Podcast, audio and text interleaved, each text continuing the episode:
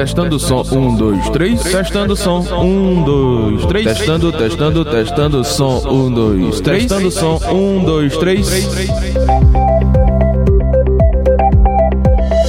Fala galera, como é que vocês estão por aí? Muito obrigado por estarem acompanhando o nosso podcast. A gente demorou um pouquinho nesse último episódio em função de esperar uma recuperação desse meu grande amigo, Gesiel Liache, que está aqui com a gente hoje.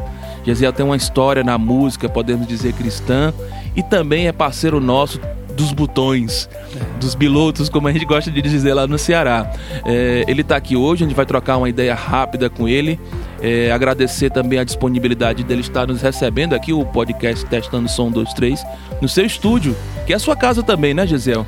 Não, aqui é um imóvel da família. Certo. E na frente fica a clínica do meu pai. Certo. De fisioterapia. E minha irmã, minha, minha irmã, é especialista nessa área também, além de cantar. É, eu queria que você passasse pra galera. É, eu vejo. Você é um cara que hoje tá assim também na rede social, né? Tá no Facebook, eu não, vejo, não sei se tá no Instagram. Acho que tá no Instagram, Instagram também. também. É, mas assim, você não, é, não é tão presente como a gente vê. E aí a gente gostaria, talvez, assim, até de. É, te dar é, essa, essa, esse espaço aqui para você falar um pouco sobre você para que as pessoas entendam quais os trabalhos que o Gesiel já fez.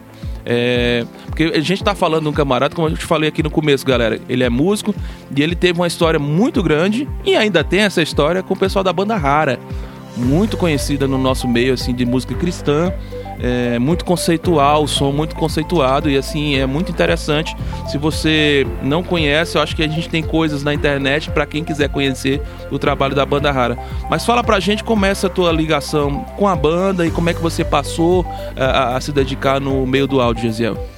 Bom, eu sou de uma família de músicos, né? Meu pai nos anos 60 era produtor musical e, e a gente foi crescendo e no ambiente musical, uhum. entendeu? E meu pai era produtor musical é, evangélico, né? Sim. Numa época difícil, dos vinis do, uhum. e tudo mais. É, gravador de quatro canais. Sim. Não pode errar, porque tem que voltar do começo, que não tem punch-in, punch-out. É. E fui crescendo assim. Aí fui gostando de alguns instrumentos. É, comecei com cavaquinho, com uns 10 anos de idade, 7, 8, 10 anos de idade. Depois, é, na adolescência, dei uma fugida. Depois, eu comecei a, a tentar o trompete, não deu certo. Uhum. É, e também, depois, eu fui para o contrabaixo. Aí, eu fiquei lá, uhum. entendeu? É, minha escola foi ali. Eu, uns 17, 18 anos, comecei a tocar contrabaixo. E aí, mais para frente, a gente fundou a Banda Rara, em 80 Sim. e poucos. 85, 86 com os meus irmãos. O Natinha, que é o Jonatas Liache, Jerusa Liache, uhum. e alguns outros componentes que são amigos e até hoje tocamos junto. É, depois, depois de um tempo eu comecei a, a mexer com o estúdio. Sim. As produções da banda rara começaram a tomar um vulto e a gente começou a trabalhar uhum. e a gente começou a fazer as produções, pré-produções no estúdio, depois ia para um outro estúdio mais profissional digamos assim, para poder continuar a gravar voz, é, edição, mixagem, masterização. É, masterização ainda não tinha, né? Porque era, era vinil, então a masterização uhum. era feita na fábrica, né? Era o é, corte que a gente fala, né? Sim, sim. Que o cara chega lá e ainda mexe algumas coisas, né? Um compressor, um paramétrico. Sim. Para poder caber todo o áudio no vinil, porque às vezes a gente, é. a gente extrapolava uns limites de 17 minutos por lado. Uhum. Isso aí atrapalha na hora do corte. Porque então, aí o cara tem que lá, tirar grave. Lá era o fiel da balança, é. lá era que fazia. Ali o cara tirava grave. Dava o subtotal. Porque você, você extrapolou. Uhum. Extrapolou no tempo. Então ele, para diminuir, para poder comprimir, uh, o suco, os uhum. graves no suco, a gente, a gente aumenta bastante, a gente vê uhum. aquela a curva, né? Todas as, as sinuosidades que, o, que a agulha tem que fazer. Que interessante. E assim Acompanhei, acho que dois cortes uma vez, é, duas vezes na, na minha vida. Deve ser fascinante. É, é esquisito a, a, máquina fazendo, fazendo um barulho de, de, de unha na lousa, sabe? ah, cortando vinil. Isso foi, foi estranho. E assim por diante, né, cara? É, com o tempo, é, eu comecei a, a, montar o estúdio de verdade mesmo, com os ADATs, né? Uhum. Com os primeiros digitais, que já era maravilhoso em relação à fita, né? Sim.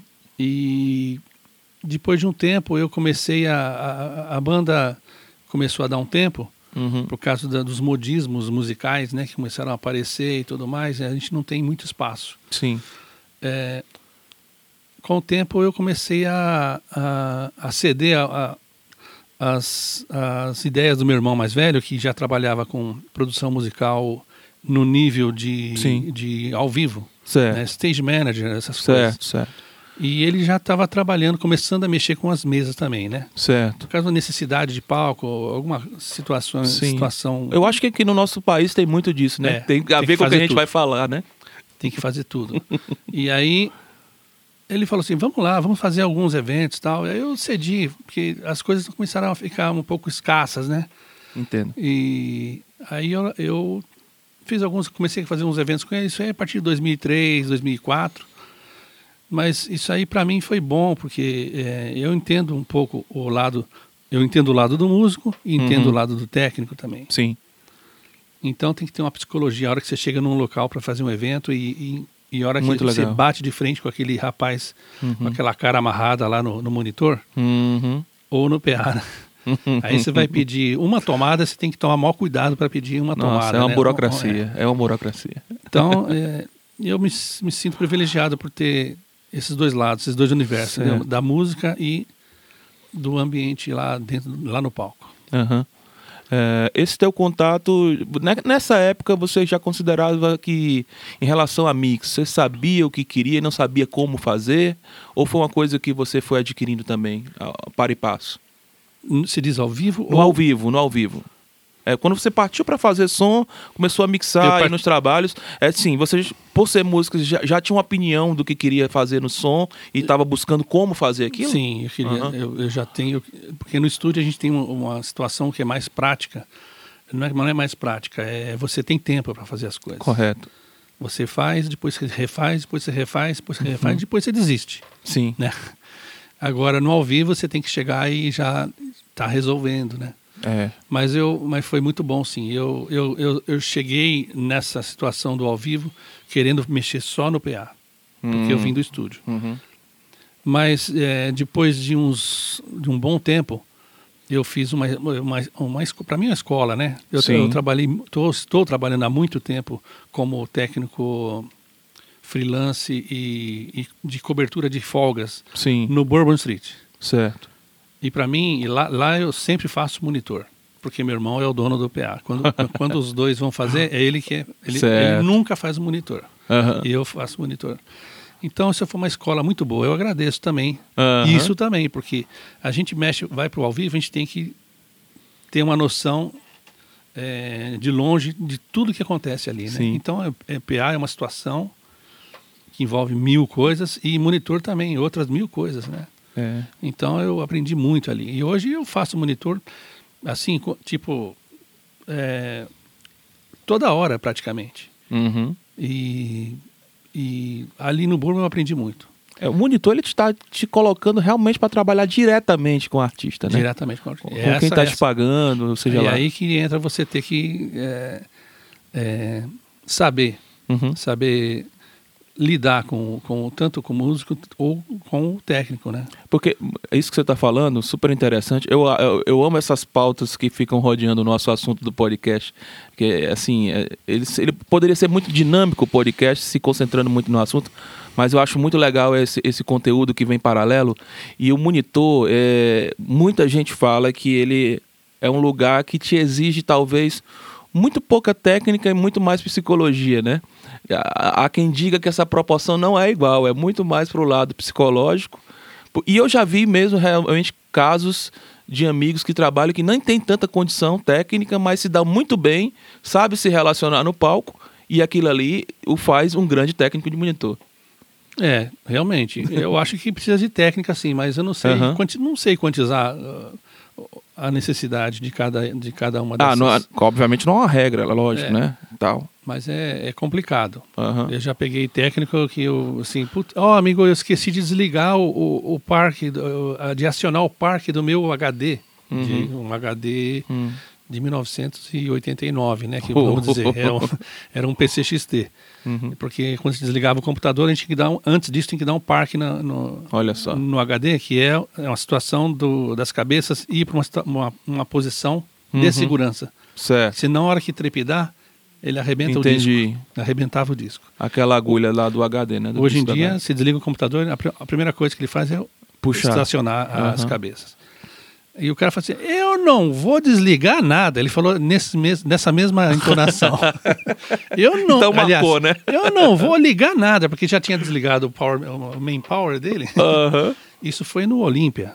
Olha só. Um show da banda rara no Olímpia. E, e, o técnico, eu conheço ele até hoje. Ele é. se chama. Não, não vou falar o nome. ele, mas, é, mas, é, um amigo. Uhum. Hoje, hoje, ele é amigo. Conta mil histórias, porque ele é um dos caras mais velhos que eu já vi no, no áudio aqui em São Paulo. Ó, oh, já deu bastante dica. Já tomou, já tomou choque de 380. Nossa, mãe, eu já tomei um de 220 aqui na mão e tô levando essa medalha pro resto da vida. Mas, Gesiel, é, daí para lá, para esse tempo. É, Isso foi em 89, 89. Em 91. Falando, fazendo monitor, mas é, a, você tem uma história também com alguns artistas internacionais que a gente estava falando. Sim, meu irmão forçou, forçou a barra no bom sentido para uhum. eu entrar logo, para dar uma força para ele, uhum. para ter alguém da família que, é, que ele confiasse também.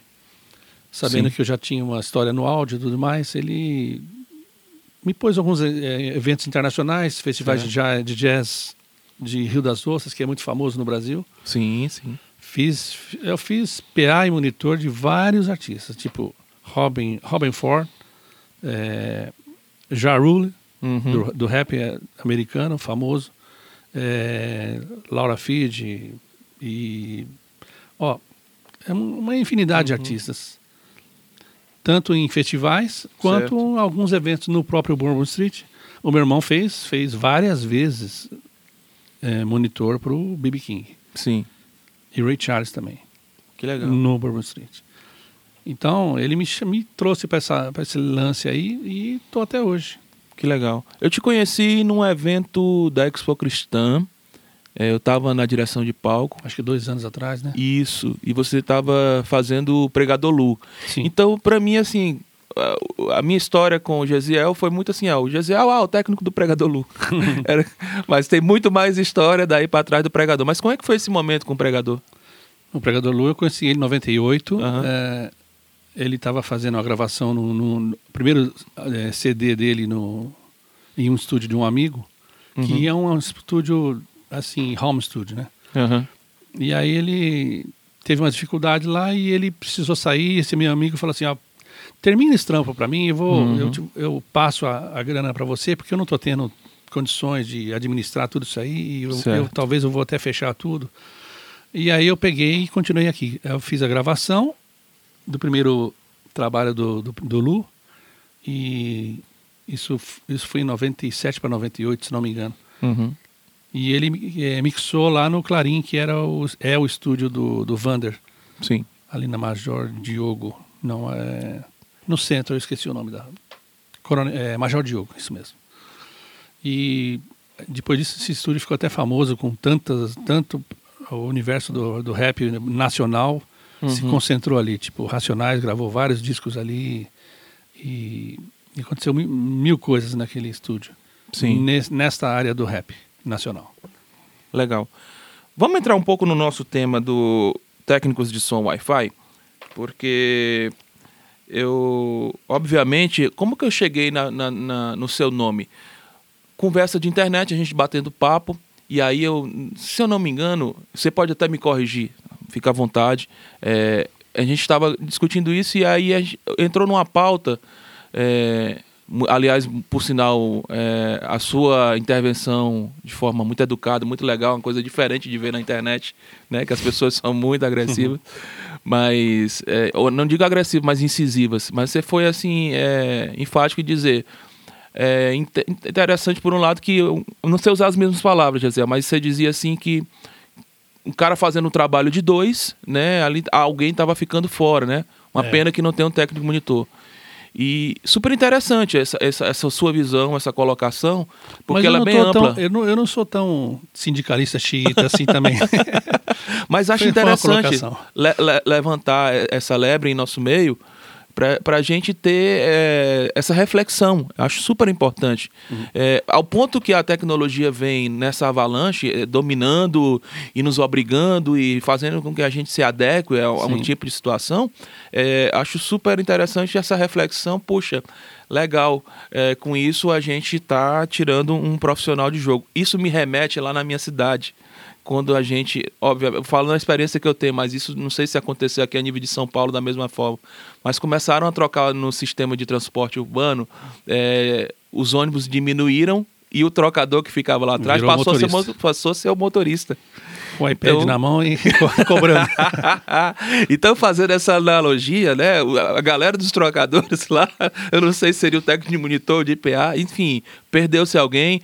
Aí tudo bem, o trabalho ocorre, o motorista lá ele consegue passar o troco, só que precisa dizer, de uma dinâmica eu, diferente. Eu não posso mexer no celular, mas ele pode cobrar enquanto dirige. Muita coisa implícita nessa situação. Então, assim, tem muitos ângulos, muitas coisas. E nesses três episódios com os entrevistados que a gente teve, Sim. com o Humberto, com o Finis e com o Tyro, a gente pôde ver várias é, opiniões, várias visões. Qual a sua visão, assim, de cara quanto a isso? Isso realmente é, é para você, ele trouxe só facilidade ou teve algumas complicações também, Gisele? Não, não, não, traz, traz facilidade em termos, né? Okay. Eu acho que não traz facilidade, porque a gente tem uma mesa do tamanho de 5, 7 polegadas na diagonal, isso não, não é a mesa, né? É, então, para você máximo oito faders acionar ali. alguma coisa lá na outra ponta, ou voltar o efeito, ou dar um tap no delay, uhum. a gente faz muito isso aí, né? Uhum. Ou, o delay está sempre no, no, no, andamento da música. É complicadíssimo, né? É, é difícil. É, eu, eu não acho vantagem. Acho vantagem em termos, como eu estou falando, porque muitas vezes você precisa fazer isso daí. Não estou falando por causa de, de, de pressão do, do, uhum. do, empresário, ou do dono da banda, ou de alguma, qualquer, coisa. Às vezes é uma necessidade, porque você tem que ver os prós e os contras e somar tudo e fazer um negócio acontecer. Uhum. É isso que eu penso. O mercado ele é muito assim cruel nesse ponto, porque é, essa a velha frase que rola nos backstage, nos bastidores, as coisas. Ah, porque o fulano fez.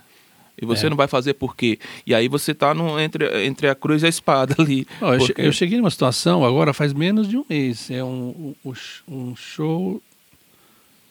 É um, é, um, é um cover. Ok. É, é Elvis. Ok. Um dos covers que tem no Brasil, um dos. Elvis tem, até que não tem tanto, mas Beatles uhum. tem uns 150 mil, né? então o, o produtor falou assim: olha, estamos com pouquíssimas vendas, vamos precisar economizar ao máximo. Você, vai, você pode fazer o monitor IPA? É no teatro ali no Vila Lobos, cara. Sabe? É, é som do Gabi, duas PM 5D. Não tem iPad. Uhum. Entendeu? Aí, aí falei, é, eu faço, eu já fiz isso aí. É, eu não questionei nada de, ó, oh, mas eu vou ter que ganhar um pouco mais, porque, eu, porque você não vai pagar um técnico, né? Então uhum. você paga 150 é, 50% a mais para mim. Muita gente fala, faz isso daí. Mas sem o advento do iPad, já rolava isso antigamente, assim, de também de levar um técnico só, mas com dois sistemas? Ou de ter uma mesa só ali? Esse negócio Não. de uma mesa só do lado do palco é coisa do, do agora ou já vem um pouquinho ali lá de trás? Não, acho que é, acho que é do agora, viu? Aham. Uhum. Acho que é mais agora. Os porque... bufês estão acabando agora. Não, o buffet não quer saber. É, não quer saber. Mesa de som é uma coisa, não é, não é mesa. Uhum. Não é console, né? Está tomando um espaço é, grande aqui. Isso aí, né? eu preciso desse espaço. Você está tirando uma, um espaço de uma mesa com quatro cadeiras. Olha só, só pensa nisso, entendeu? Uhum. O som é a coisa mais importante das menos importantes. né? Então, é, muito bom. Muitas vezes, o, meu irmão já fez um som debaixo do palco.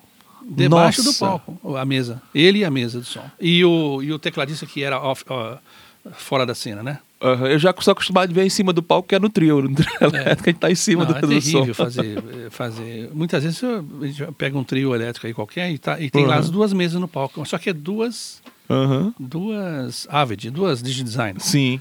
Aí como é que você faz? É.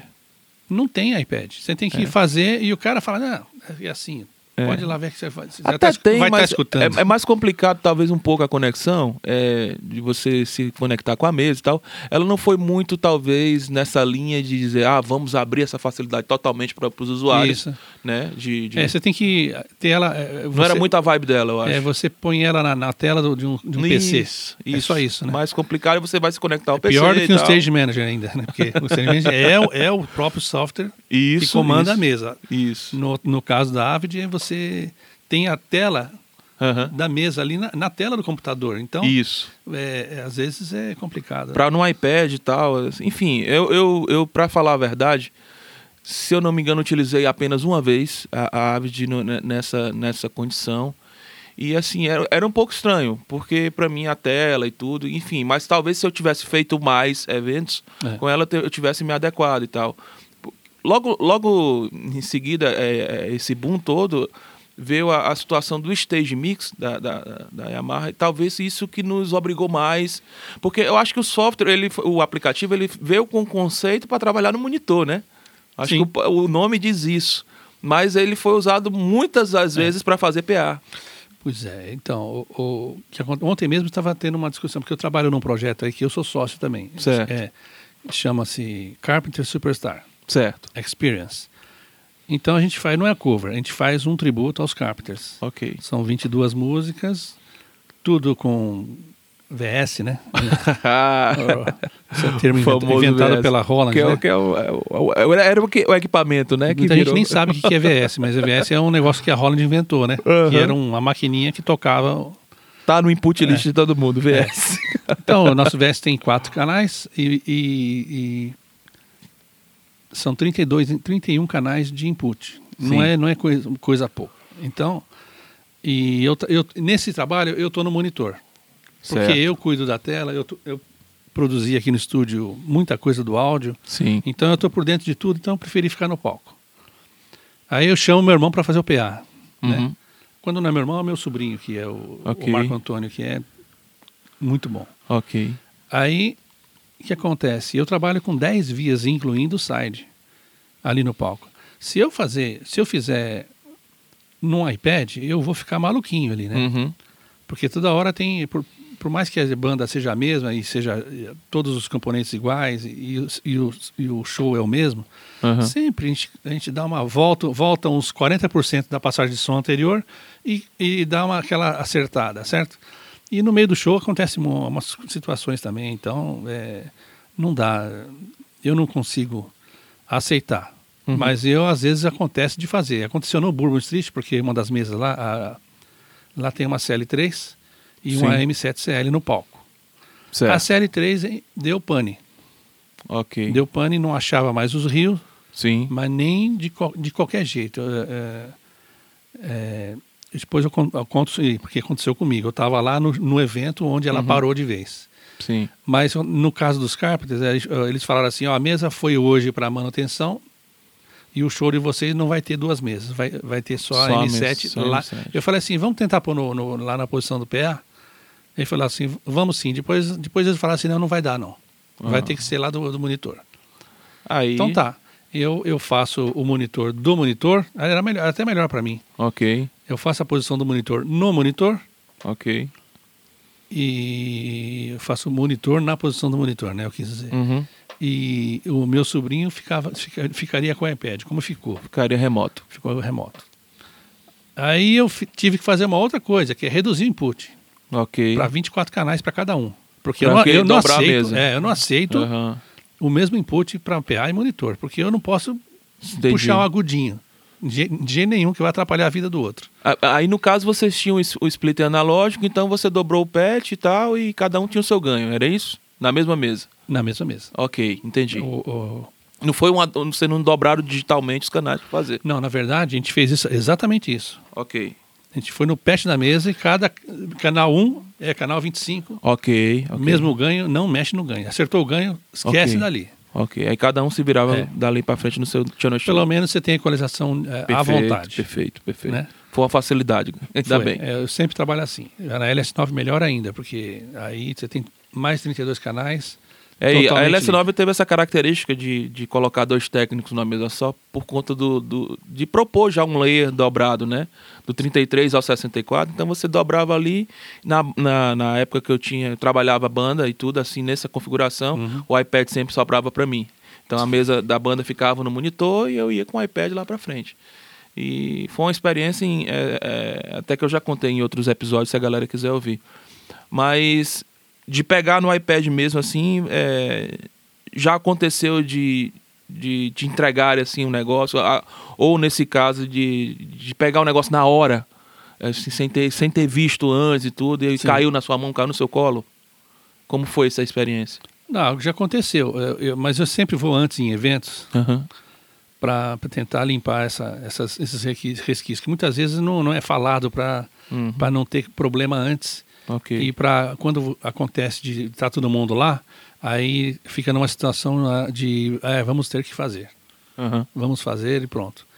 É, então, eu chego antes, mas eu tento limpar isso aí. Já aconteceu várias vezes pegar é, LS9 uhum. e e enquanto o, o rapaz está fazendo do palco lá, alguns artistas que não tem nem técnico, eu vou programando lá na, o layer, o segundo layer na, na okay. LS9.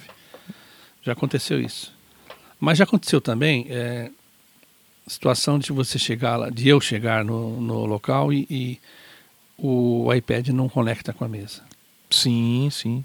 Bastante vezes. Uma vez eu fiquei uma tarde, tipo duas horas e meia tentando fazer e não aconteceu. A minha única solução, não é solução, a minha única dedução é de que tinha problema físico de conexão do. do, do, uhum. do Entre o roteador e a mesa? Ah, do, do cabo de rede é, ok ali na mesa ou no roteador. Ok. Não, no roteador não era, porque é um que eu sempre usava. Era na mesa mesmo. Uhum. Mesa com manutenção sem, vencida. Claro, claro. É, o que, que a gente pega de mesa aí com, com mal de Parkinson nos fez, né? Não está escrito. Sim. E já aconteceu isso também, de não conseguir rotear e aí ter que fazer. Uhum. Ter que fazer. Inventar algum jeito. Ó, põe, põe uma, uma QSC dessa daí, vira para mim aqui, vou pôr numa via e vou. Certo. Não, não, eu vou copiar o PA dali, né? Ok. E vamos ver o que, que dá. E é, acaba acontecendo, né? É, é, o evento acontece. Você acha que a gente caminha no, no nessa questão do Wi-Fi para uma situação da coisa melhorar, ficar mais estável? Ou a coisa está se complicando mais ainda? Porque a gente sabe que a gente está é, transitando num meio muito congestionado, né? Quanto mais. É, é, nós estamos mexendo com tecnologia. Quanto mais recurso, uhum. mais complicações também, né? Mais então, implicações e é, complicações, correto. O, o, no, por exemplo, tem algumas mesas que você põe vários clientes, né, com cada um com celular, ou cada um com iPad, cada um com o que quiser, para controlar. E isso aí também é uma faca, né, de dois gumes, né, porque uhum. o, o, o, rapaz lá entende, um, entende, ele sabe o que ele quer, mas ele não sabe chegar com, uh, não sabe chegar no som que ele quer. Uhum. Então, às vezes não é só volume, né? E se ele for ter que tiver que mexer em equalização, se ele tiver acesso à equalização do canal dele, ele vai mexer para todo mundo. Uhum. Tem console aí que promete, que eu, não, eu, não, eu não sei, mas tem consoles das, das caras aí que promete é, a equalização individual Sim. É, sem, nenhum, sem atrapalhar a vida do outro. Uhum. Todas as vias separadas.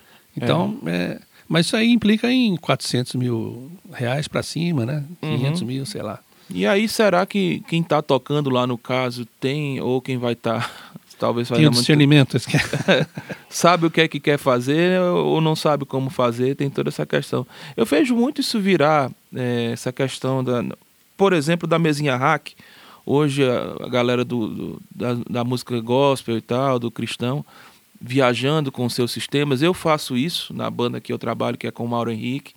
É, com o Eli Soares eu não uso tanto. Ele comprou uma mesinha, mas a gente nunca usou tá lá, eu sempre vou nas mesas do evento e faço. Porém, isso também deve estar tá virando muito, talvez, com as bandas de baile, com essas coisas assim, porque, de certo modo, para a banda é uma segurança que o som vai estar, tá, entre aspas, pré-passado. É uma cena, é um pendrive grande, vamos dizer assim, né? Mas isso tem virado muito para a questão, obviamente, de ter um técnico só, né? É um cara só para fazer aquilo ali tudinho.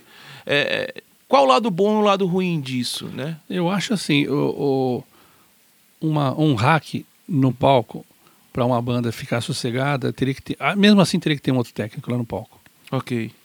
E também equipamento, ou seja, todos os microfones que você usa e todos os DI que você usa correto são aqueles que estão naquele canal. Uhum. Porque microfone, você sabe, cada um tem uma história de vida, né? Um você, cabo, tem, você pega é. 10 SM58, cada Sim. um tem um som diferente. Correto. De, correto. É, é, proporcional às pancadas que ele tomou e ao tempo de vida também. O cabo às vezes modifica, é. né? A gente sabe que o próprio Isso. cabo modifica o sinal. Então, ali. aí fazendo assim, todos os equipamentos de input é, sempre casado com, com o canal do, do, de destino ajuda bastante. Uhum. É, só o fato de ter o hack e cada dia você pega um equipamento, o microfone de empresa que sabe lá tá qual é a procedência. É. Tem muito SM58 que é igualzinho. Novo, mas, tem, mas o som. É, então, tem, tem uns chineses que até tem um som parecido, tem outros que são bem, bem iguaizinhos, tem outros mas que tem já... prazo de validade, né? É. Uhum. Não, ele não tem. É muito, os chineses, a maioria não tem trans, transformador ali dentro. Né? Isso, isso, verdade. Bom, é, então se, se isso acontece, ajuda bastante. Uhum. É, eu já pensei, já estamos pensando em algumas situações, uma mesa de palco, uma mesa uhum. de palco hack. Sim. E já levar um split também, o cabo, o cabão, né? Isso. E eu acho que ajuda bastante, principalmente tem muitos eventos que, que uhum. não, não comportam um orçamento geral e, e, de som não, não, não tem a menor condição de. É uma, é uma espécie de um resguardo, talvez, é. você acha assim, porque acho que a galera está se resguardando no equipamento, não vou levar porque eu não sei o que é que tem lá, ou o pessoal promete e não cumpre, bota, diz que vai ter tal coisa, chega lá é outra, é. completamente quando, diferente. Quando você não está tendo contato com, com o contratante, com o, o... Mas isso é bem comum hoje, né? com, com o técnico responsável local, você já começa a ficar. Você começa a se preparar. Uhum. Porque você vai chegar lá e vai ter problema. vai ter surpresa, né? É. Você acredita que isso vira também nos shows grandes? É, eu, eu vi algumas experiências, tipo de alguns relatos no Rock in Rio. É, obviamente que no Rock in Rio a Gabi Som ela fornece tudo, né? De é. som, a só palco tá lá para fornecer tudo da parte de backline. Mas eu vi alguns artistas trazendo algumas coisas tipo pequenas, é, é de hack, algumas coisas assim, para fazer a sua monitoração, pelo menos, né? É, nos shows grandes, eu não digo a nível de rock and roll, mas você acha que é uma, uma, coisa que vai virar? Eu sei que tem muita gente que, quando é terrestre, leva o caminhão, às vezes, aquelas coisas tour e tudo. Mas você vê, assim, a artista de grande porte indo para a vertente, por exemplo, desse lance das mesas hack e tudo mais. Não, eu já vi sim. Eu vi uhum. muito do pagode, já vi muito. Eles fazem certo. muito isso aí. E, e, já tem toda a solução pronta de output, né? Uhum. E input também. E nem, nem são famosas, né? Mas, no, no, por exemplo, no, no, no, festival que eu fiz lá, no, no, não é Rock in Rio, não. No Festival do Rio das Ostras. Sim. Lá no estado do Rio. Num deles que eu, que eu participei, teve uma banda que. Isso aí foi em 2010, se não me engano. Teve uma banda que levou uma, uma 01V uhum. com o split. Certo. Aí meu irmão falou assim: eles trouxeram a mesa lá para ligar no palco, não vão nem usar a nossa. Era uma M7 que a gente estava uhum. usando. Pô, achei estranho, achei estranho na época.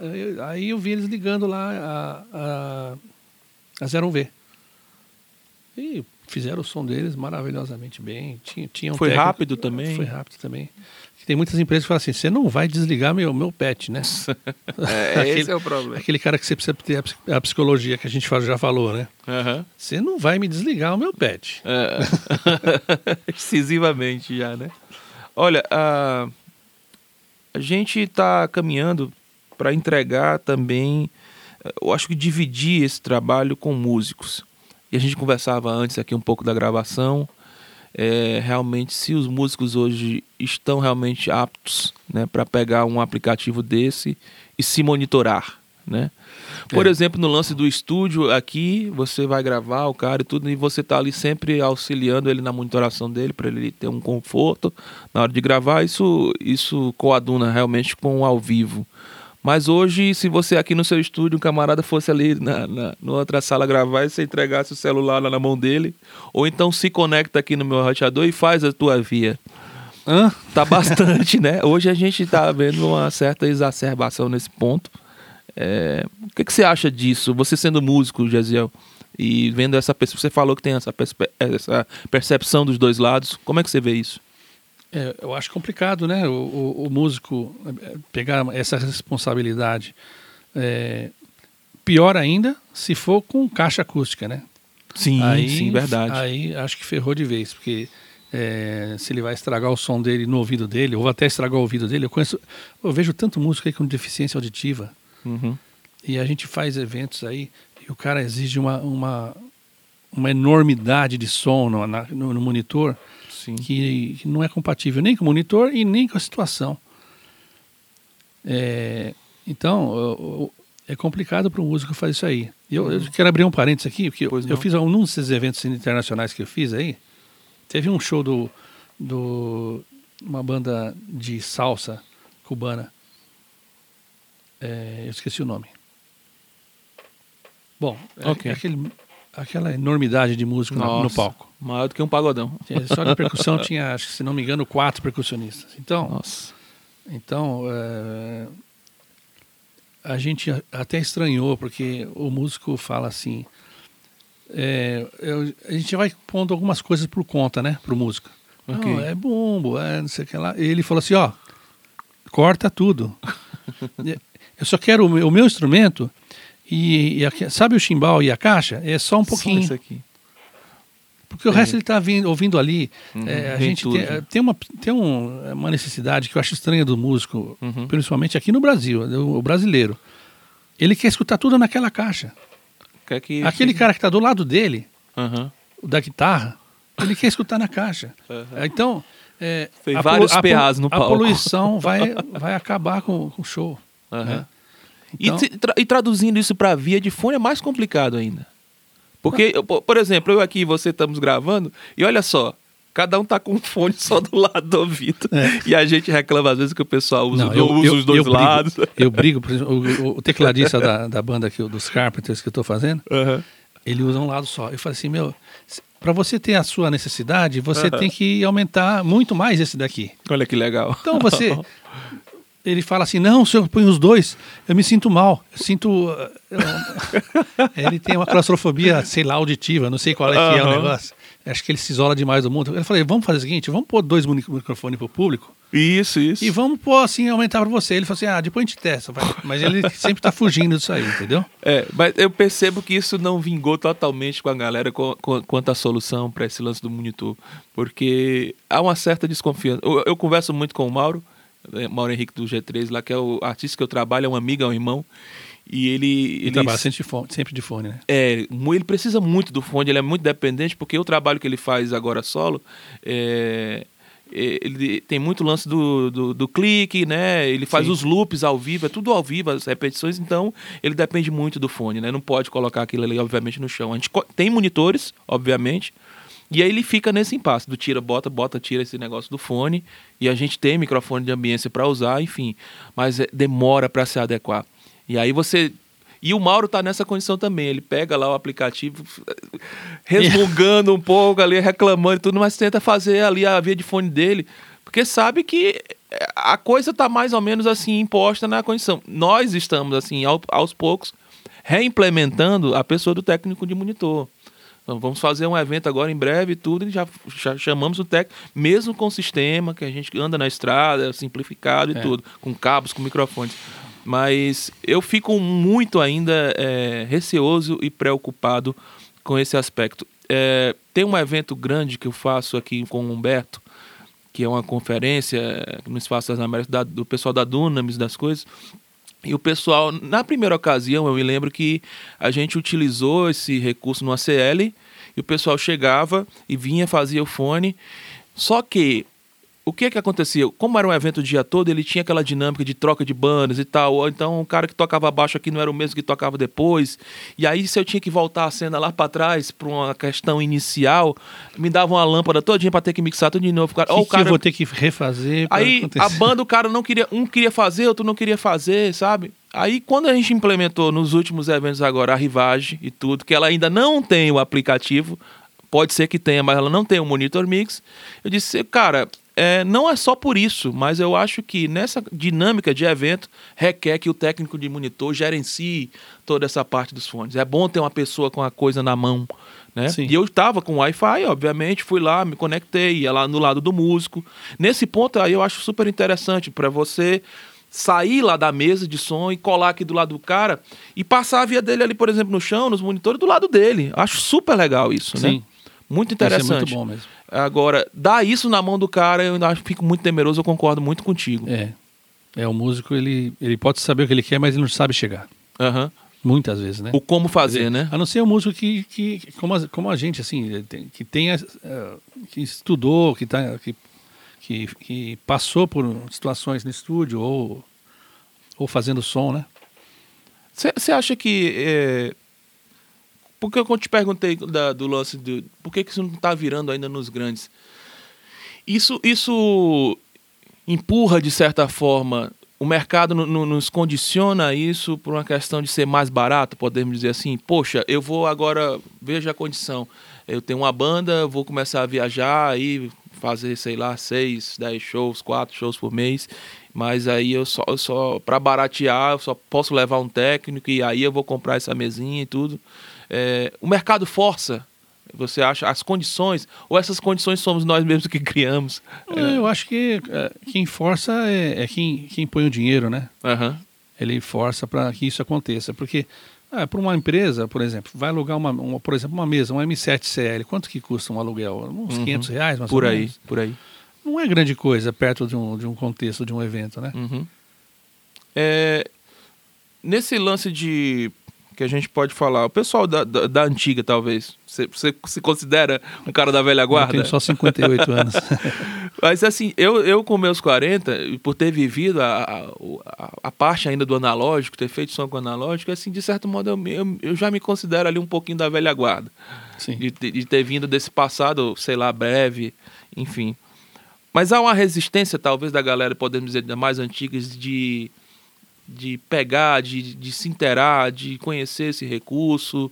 Ou eles estão certos no, no, ponto de dizer, cara, eu não quero conversa com isso daí? Entendeu? É, muitos não querem conversa porque não conhecem, não, não sabem e, e não, e, é um escape. E sabe que vai, é, uhum. sabe que vai ter vai dar pau a hora que tiver que aprender. Eu já eu vi muito técnico e de estúdio, inclusive, falando assim: esse, esse negócio de digital nunca vai dar certo.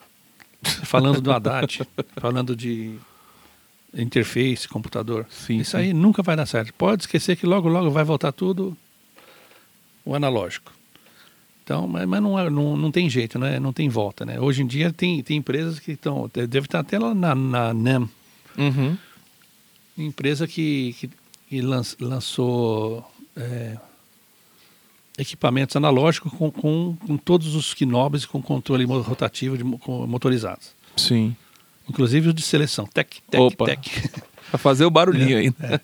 É. E tem empresas de, que, que lançou um, um produto para masterização onde, que ele gerencia, é um patch digital. Ok.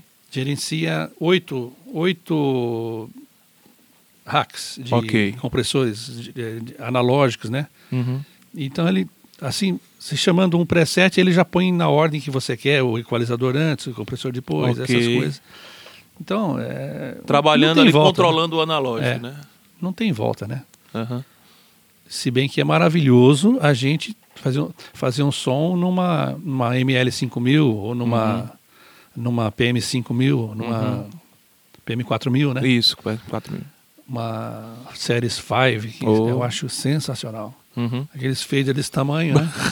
você encosta o dedo assim, ele tem um ele rodízio, vai, né? É... Tem um rodízio vai indo pro pôr do sol, assim. É. Então, é, inclusive, uma, uma vez a gente fez um som com uma, uma banda que a gente sempre faz aí, cover de Beatles. Uhum. E a gente estava sempre fazendo com, com M7CL, LS9, às vezes PM5D, que eu tenho a foto ali. Ah, legal. E, e aí, nesse evento a gente fez, no, eu fiz o monitor numa ML5000 numa Allen Hit, né? Uhum. E e o que acontece? Fora o prazer de a gente trabalhar e tudo mais, aquele equalizador, né? Uhum. Completo, analógico. Ah, né? e, aquela infinidade de botões na sua é, frente. os músicos falaram, ele não tinha percebido que a gente tinha trabalhado nessa situação. Ele fala assim, puta, que som que a gente fez, hein, meu? O que vocês fizeram hoje? Olha não, não fizemos nada, é só mesma coisa. Eu acho que hoje seu ambiente está bom para você. Ah. Senão daqui a pouco o cara fala assim, não, eu não quero, mas nunca mais quero mesa digital. Uhum. Mas não é o caso, né? Isso aí depende do monitor também. Mas eram os monitores, eram os Meyer, né? Ah, é o conjunto Era... da obra, né? Vamos dizer é, assim. É, então. Não é, não é só. Não era uma coisa. Muita gente quer realmente colocar tudo que o gargalo está ali na mesa e a gente sabe que não é só isso. E, e vendo a sua foto ali da, da PM5D é interessante porque é, por estar do lado de cá da Yamaha, assim, tendo essa parceria, ajudar, é, sendo parceiro da Yamaha, a gente vê que a turma ainda é muito relutante de tirá-la do monitor, né? É interessante esse papo de monitor. Ela, ela tem o recurso, talvez, de você se conectar ao Wi-Fi, mas não é, digamos, a vibe da PM5D. A vibe é do técnico mesmo ali. E ela ainda continua, assim, muito forte ainda nos trabalhos atuais no monitor. É, eu aprendi muito a gostar dela. É, antigamente eu tinha medo. Uhum. Mas muita gente deve ter medo. E todos os teatros que a gente trabalha, eu trabalho é, nesse, nesse projeto do, dos Carpenters, é, principalmente tem muitos, em muitos teatros. Uhum. E todos eles é Gabi Som. Uhum. Todos os teatros, é, São Paulo, que é o Bradesco, Rio de Janeiro, no Vila de Mal, uhum. no Fortaleza, Sim. Né, Recife, é, é PM5D. E o que acontece? A gente aprendeu a trabalhar, tirar o medo, uhum. né? Muita coisa. Eu, não faço nem 20% do que essa mesa pode fazer. Até uma vez estava numa palestra lá com, com o Aldo, uhum. isso faz uns 10 anos, acho. Aldo Werner, Linares. E estudou comigo lá no IAV. Legal. 96 a gente fez. Show. E... Grande abraço, Aldo, para você que estiver acompanhando. Então, aí o que acontece? Todos os teatros são assim. É, uhum. É, PM5D é o básico. Se você quiser tirar a mesa de lá e colocar outra, eles põem qualquer mesa. Uhum. Por apenas uns 3, 4 mil reais a mais, né? eu, Gabi eu, é assim. Eu agora andando no, no, numa rede de teatros que o Gabi atende, aí eu já vejo as CLs entrando mais, mais forte no monitor, sabe? É de Fortaleza, muito, Natal, é, no Teatro de Natal, no, no, no, no Bradesco também já pegamos várias mesas ali no Bradesco do Rio. E inclusive já tem rivagem lá em alguns teatros que o Gabi já está. Então, é... é... isso aí. Eu gosto muito da, da, da CL, porque ela vem, ela vem de, uma, de uma escola de, de organização de mesa uhum. da M7, né? Isso, é o conceito da Central Logic, né? É. E eu, tava, eu ia falar um negócio que é importante, que é, é sobre técnico ainda. Uhum. A gente é, a gente precisa de certas coisas e, e às vezes o técnico ele ele está todo dia com a mesa, o técnico da casa. Correto. Ele está todo dia com a mesa. E é mais do que normal ele saber 99% do que a mesa pode fazer. Correto. Agora eu que estou na estrada, eu estou hoje com uma PM5D, amanhã com uma 01V, depois de amanhã uma LS9, uhum. depois uma X32. Uhum. Eu não tenho como decorar tudo. Sim, sim. Então, uma vez eu, eu cheguei no técnico e ele falou assim, uma casa famosa aqui em São Paulo, uhum. era uma PM5D da antiga, sem CRH. Sim, é Mas a programação é, é, praticamente a mesma, né? Sim, só que o ganho é lá na Só mão. o ganho. Isso. Ganho e, e Phantom, né? Isso.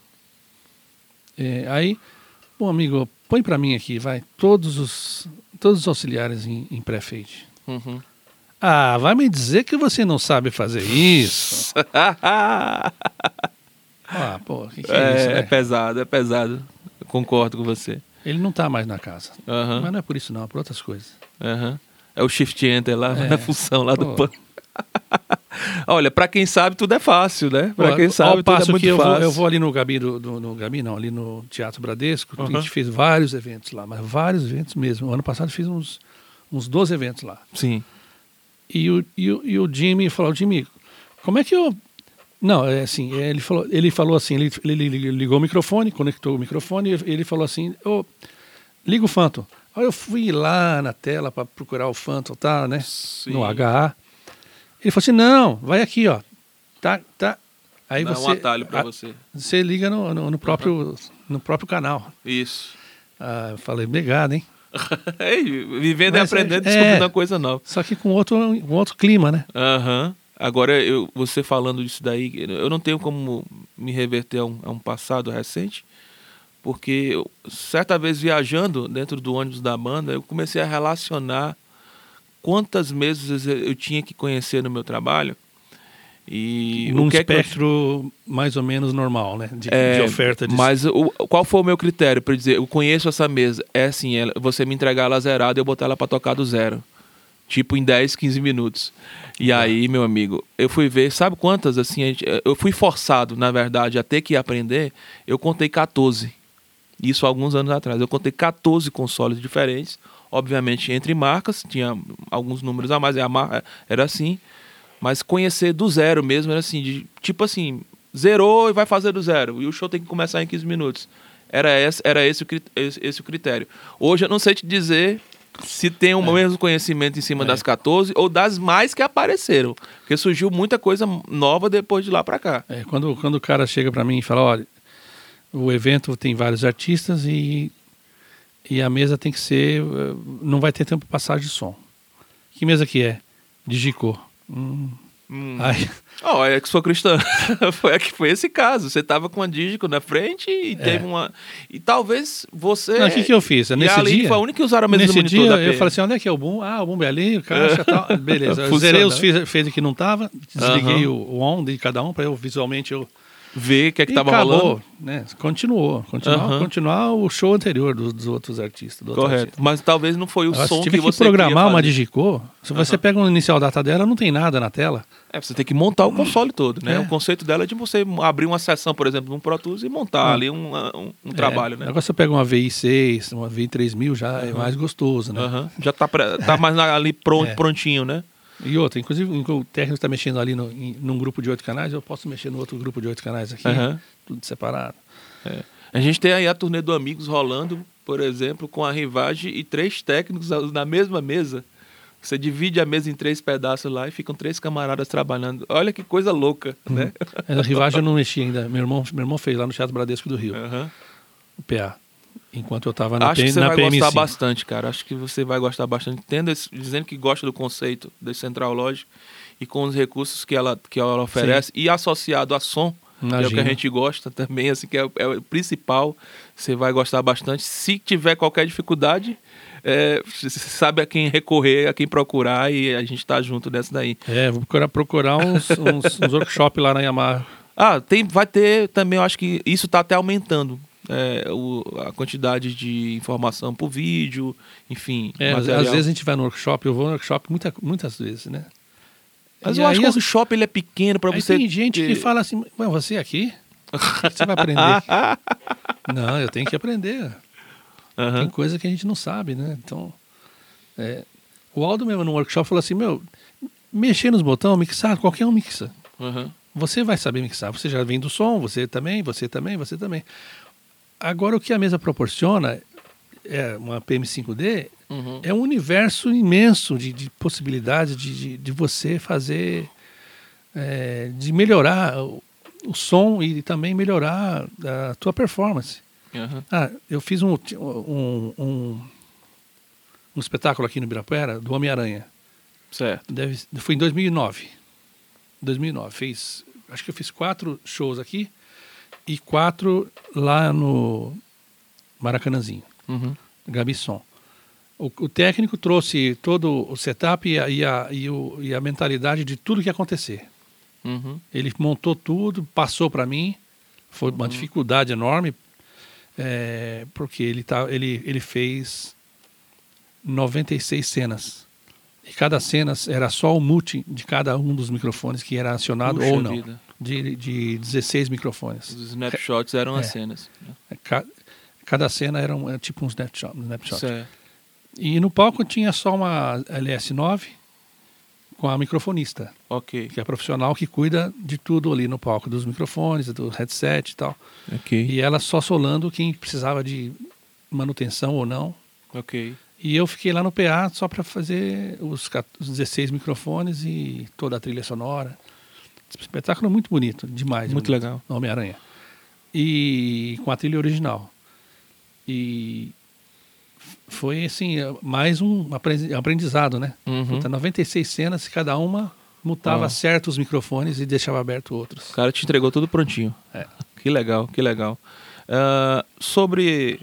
Já partindo aqui para o final do nosso papo, Gesiel, o que, que você acha que está faltando melhorar para esse conceito do, do Wi-Fi, talvez ele se massificar mais? É esse o seu desejo, talvez? Que a coisa é, se expanda, melhore e tal, tenha essa facilidade? Ou é bom ainda manter um pouco esse conservadorismo, deixar as coisas ainda como estão um pouco? Ah, acho que podia ficar um pouco mais, mais tempo na, do jeito que está, porque é, eu acho que música precisa amadurecer um pouco. E a gente também, né? Uhum. É, mas, é, por exemplo, você mesmo mencionou, a gente lá no palco, a gente vai com o iPad diante do monitor, uhum. aí você começa, você pode entender melhor do, o que, que o músico está reclamando.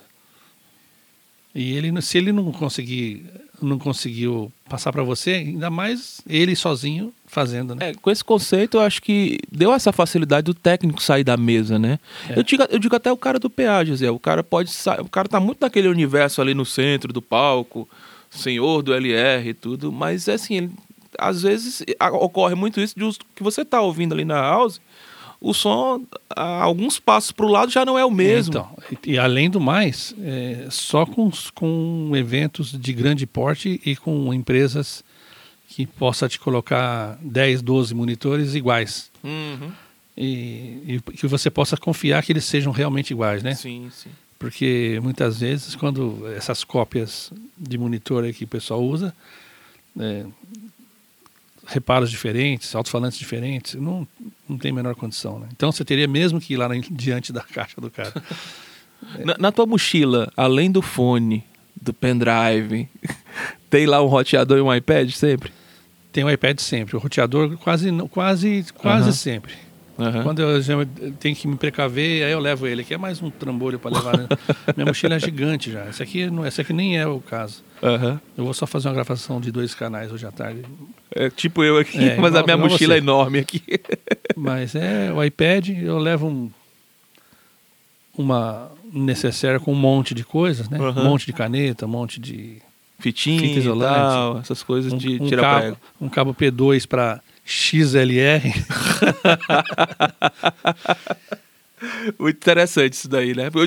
Até no digital isso tá mais fácil de, de descompreender. Mas antigamente não, você talvez não podia ligar diretamente assim no XLR uma saída P2, né? É. Tinha que precisar ali realmente do DirectBox e tudo. É, é legal ver essas coisas, porque eu fico pensando para quem está entrando no áudio agora, se deparando com, esse, com essas coisas e tudo, e, e não conhecer esse, esse, passado breve, assim, de, de, de, algumas coisas como eram antigamente. Essa do XLR-P2 é super interessante. Para encerrar nosso bate-papo, Gesiel, que dica que você dá para a galera que está começando no áudio, se deparando com esse tipo de tecnologia e para quem está é, um pouco resistente também, é, que seja da velha guarda, para absorver esse tipo de coisa? Vendo esses dois lados, que, que dica que você dá para essa galera? Ah, eu acho que tem que estudar, né? Mesmo que seja autodidata, mas ó, é, é, pega os manuais e, e, e tente se mergulhar, né? Porque uhum. não tem jeito. E também ao vivo você vai ter suporte, né? Uhum. Mesmo que com muita resistência de técnicos, que isso existe muito. Sim. Para ensinar, para essas coisas, isso existe demais, preconceito. Uhum. Com mulher, então, pior ainda, né? Eu conheço técnica, técnicas. Sim, sim. Aí piorou. A galera se tranca, se fecha é, mesmo. Tem, tem muito disso aí. Então, uhum. você chegando e tendo uma, uma moeda de troca, né?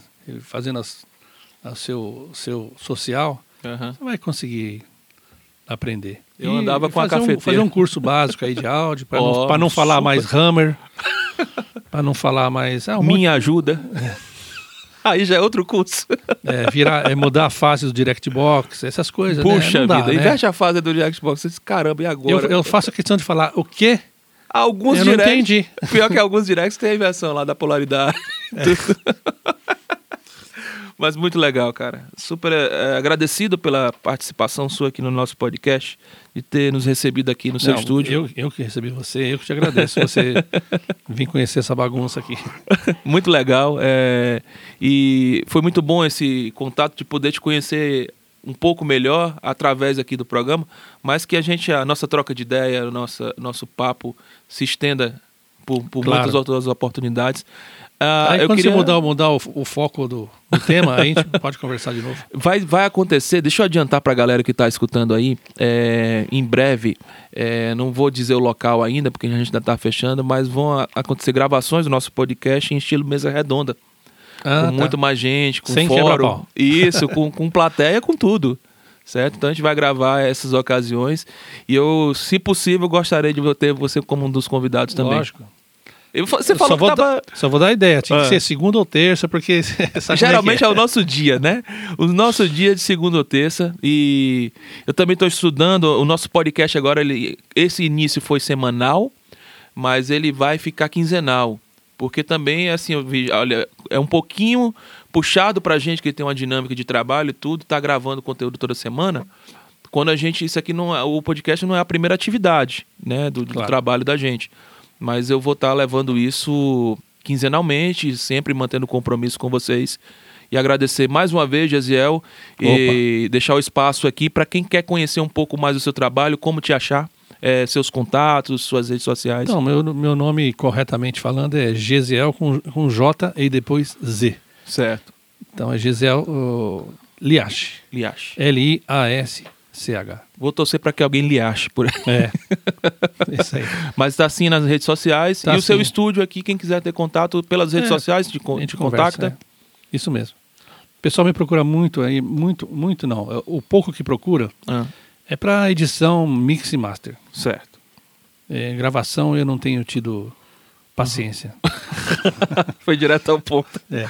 Muito obrigado, querido. Tá a gente vai ter agora também um bate-papo aqui no final, é, encerrando essa temporada, com a participação da galera que mandou aí conteúdos pelo WhatsApp, áudios, é, falando das suas experiências muito breve aqui, questão de um minuto, e vamos começar é, ouvindo aqui o áudio dessa galera aqui no nosso podcast.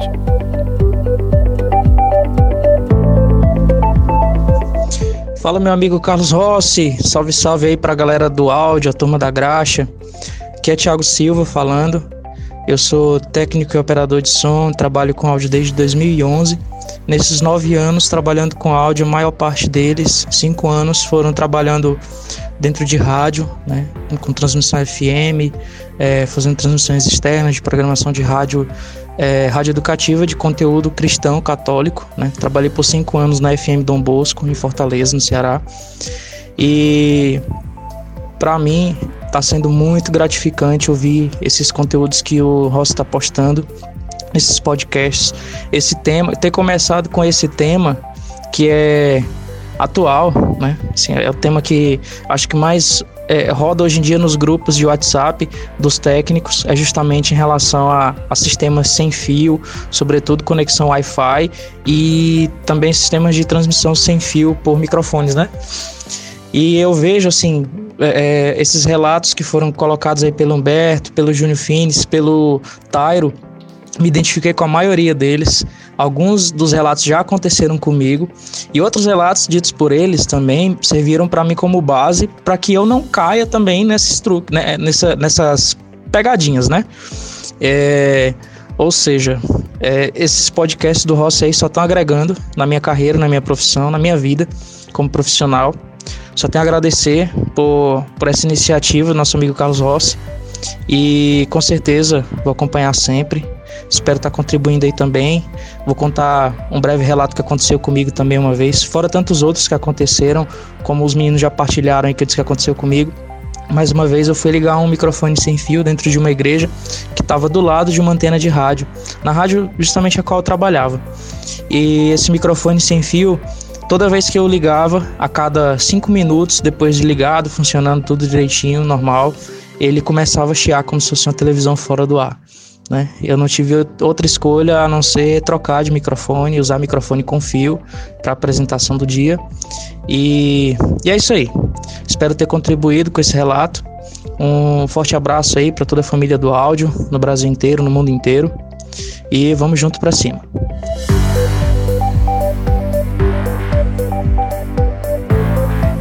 Amigo Rossi, parabéns pelo meu trabalho.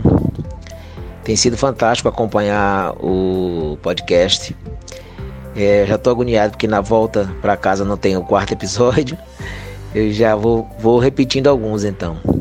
Mas três pessoas com muito gabarito, com muito conteúdo e os três ensinaram com suas experiências de forma diferente pra gente, né?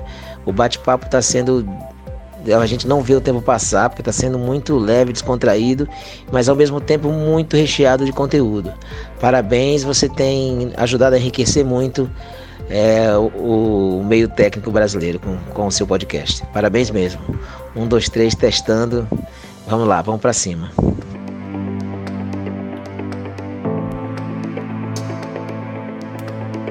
Olá pessoal, tudo bom? Aqui é a Defran Santana, eu falo de Cascavel, no Ceará.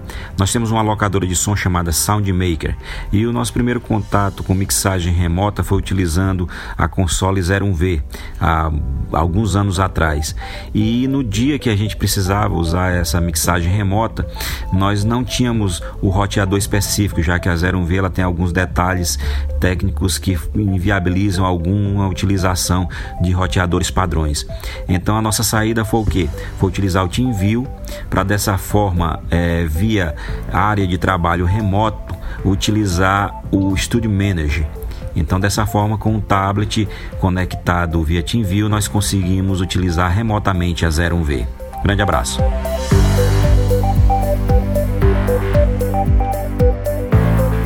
Fala galera, aqui quem fala é o Erlon da RT Áudio de Fortaleza, Ceará. Falar um pouco aqui de como a gente vem trabalhando a questão do, da rede Wi-Fi tirado da nossa console, que é uma Yamaha CL5. No momento a gente está usando uma antena, aí vai a dica, viu? Antena da marca MSK de 6 dBi. Foi um amigo meu que me indicou e tem dado super certo aqui.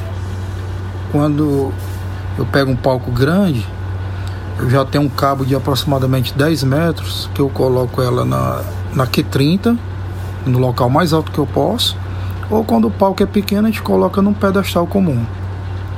O interessante é que se for um evento que você só vai ter uma mesa, eu colocando essa antena no, na Q30, consigo andar tranquilamente no ambiente. Tipo 30 metros à frente do PA, dá de boa mesmo. Então a dica que eu tenho é essa daí. E agradecer aqui o Ross por participar do canal, do podcast. Um, dois, três testando é sucesso já no Brasil todo. É isso aí, vamos para frente. Um abraço aqui do Mesário.